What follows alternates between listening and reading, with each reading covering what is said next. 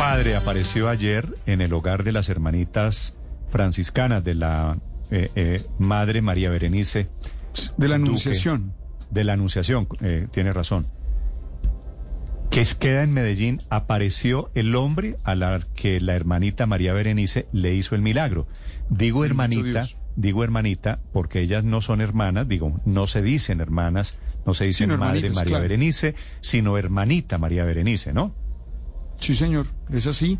Y eh, bueno, eh, tú sabes que es un milagro, no esos mm, hechos, acontecimientos que a uno mm, le toca el corazón porque no se pueden explicar fácilmente, sino desde la fe. Lo hacemos nosotros, ¿verdad? Y el testimonio de ese muchacho ha sido muy importante porque gracias a ese testimonio, gracias a ese acontecimiento es que se le da la beatificación, ¿verdad? Así es. Sebastián, buenos días. Muy buenos días para todos y todas. Sebastián, la, la hermanita María Berenice Duque le hizo a usted el milagro ¿en qué año? Muy buenos días. Les comparto la alegría que recibí el día de ayer con, con- con la dicha. Con me quedo sin palabras de verdad, pero no puedo hacerlo tampoco. Eh, el día de ayer a las seis 13 minutos de la mañana recibí desde Roma directamente el comunicado y el decreto que declaraba a la hermana Madre María Berenice Duque Henker como beata, como santa. Sí. Sebastián, eh, eh, le estaba preguntando, ¿hace cuánto fue el milagro? ¿Qué milagro le hizo a usted la hermanita María Berenice Duque Henriques? El milagro se dio en el año 2005, Hace 16 años. hace 16 años. ¿Qué, qué tenía, ¿Qué enfermedad tenía usted en ese momento? Una enfermedad desconocida llamada, a mí me la trataron siempre fue la sintomatología, más nunca la enfermedad, porque eso es una enfermedad de las, las que llaman ahora huérfanas. Sí. Sí, una pandisautonomía severa idiopática, Pandisautonomía, severa que, que era básicamente qué, qué podía hacer usted o qué no podía hacer. Es una enfermedad que me afectó el sistema central simpático y parasimpático, que es el que se encarga desde el cerebro de darle la orden a todos, cada uno de los órganos de los cuer- del cuerpo para que funcione. Y a mí se me alteró el sistema digestivo, cardíaco, pulmonar, urinario, parte del hepático. Me produjo una paraplegia displéxica es una enfermedad eh, desconocida, solamente siete casos en todo el mundo hasta el momento. He estado tres veces muerto clínicamente, dos veces en estado de coma. A los nueve años me mandaron a morir a la casa. Me dijeron, Sebastián, te queremos mucho, te deseamos lo mejor, pero lo mejor es que te vayas para tu casa, porque yo nunca permití que mis hermanos me visitaran a ningún hospital, porque mm, me daba miedo Sí. que llegaran ellos a, a, a la clínica y me dijeran, Sebas, pero levántese pues a jugar con nosotros, que, que vinimos a visitarlo, eh, levántese y juegue con nosotros y yo, sin poder hacer absolutamente nada, pues Sebastián, quedé postrado en una cama. ¿Y usted y, y su familia cómo llegan a la conclusión de que este es un milagro de la hermanita María Berenice? Eh, llegamos a la conclusión porque a mí, eh, teniendo nueve años, me, me, un staff médico me desahució, me mandó a morir a mi casa, que me dijeron, No, ya, pero, pero ¿cómo es la conexión con, con la hermana María Berenice?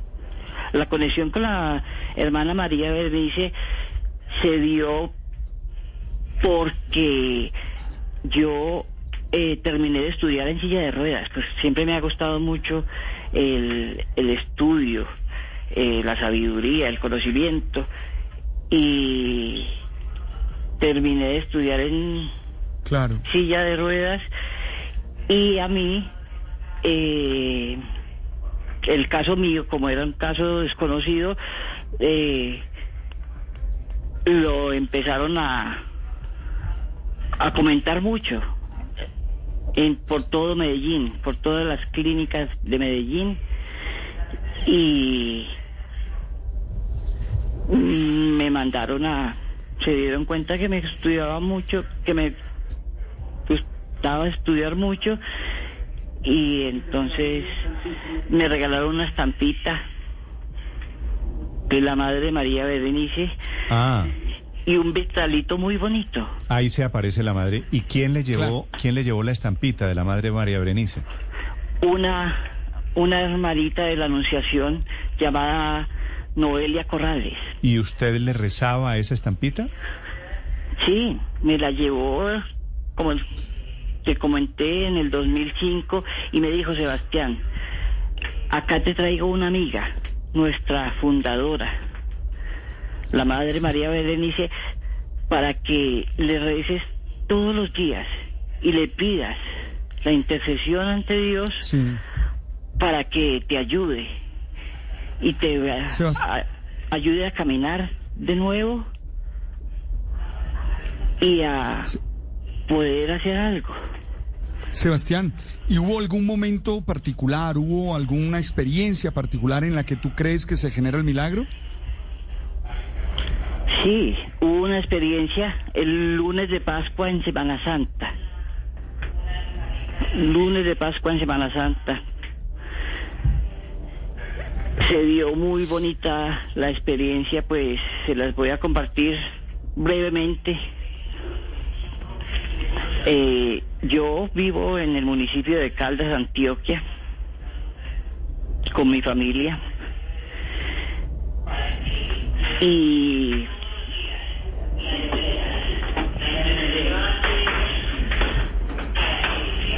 Sebastián. Sebastián.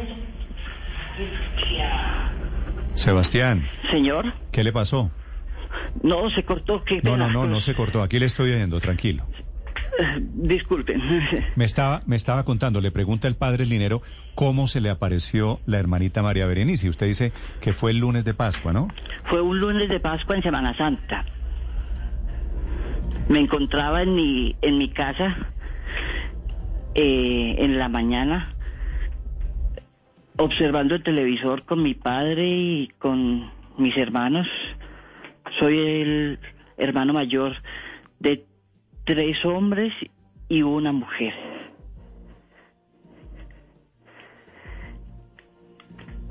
Ellos eh, se encontraban conmigo observando el televisor, pero me sentí como muy cansado en la mañana, no sé por qué. Me despedí de ellos y me dirigí en mi silla de ruedas hacia mi cuarto. Y antes de que pasara el umbral de la puerta, eh, no sé por qué llegó a, a mi mente y a mi cuerpo el nombre Madre María Berenice Duque Henker. Cuando pasé, cuando crucé la puerta, el umbral Sí. de mi pieza y entré, como todo, como siempre, al cuarto y no sé por qué sentí un frío que me envolvió completamente Pero, todo mi Sebastián, cuerpo. ¿usted se curó en ese momento, cruza No. el umbral y se curó de un momento a otro? No, no, no. La curación fue paulatina.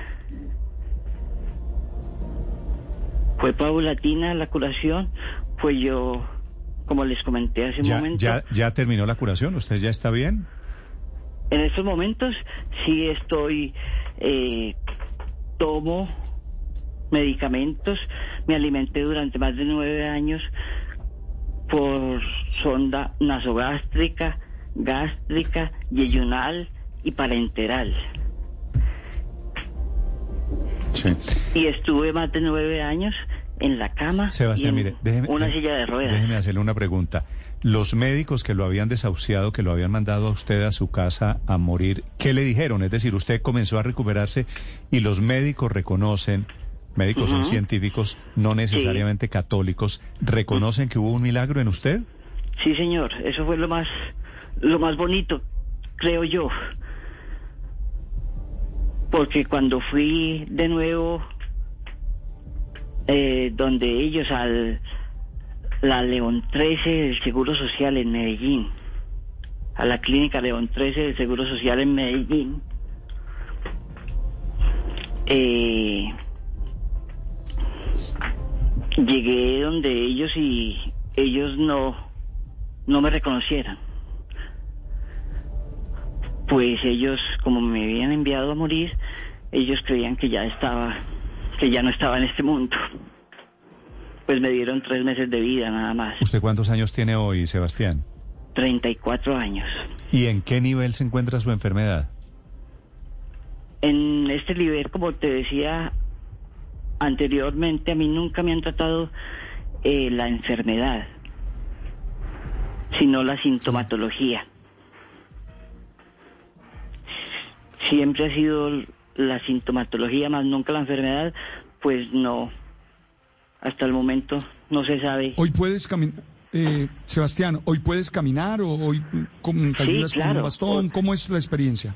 Hoy puedo, a Dios gracias, caminar. Mm, me ayudo por medio de un bordón. Pues yo tengo una osteoporosis múltiple total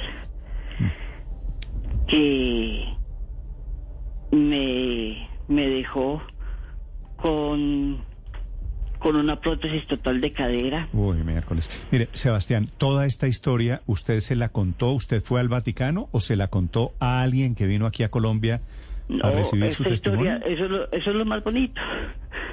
A mi mamá, a mi madre, la, la señora María Eugenia Sierra Gómez, eh, los médicos le entregaron toda la historia mía completa para que la guardara cuando me, me desahuciaran Sí. se la entregaron y la historia mía estaba escrita, pues en ese tiempo no se utilizaba el, el computador, sino que se utilizaba la historia, la, la entregaban en manuscrita Sí.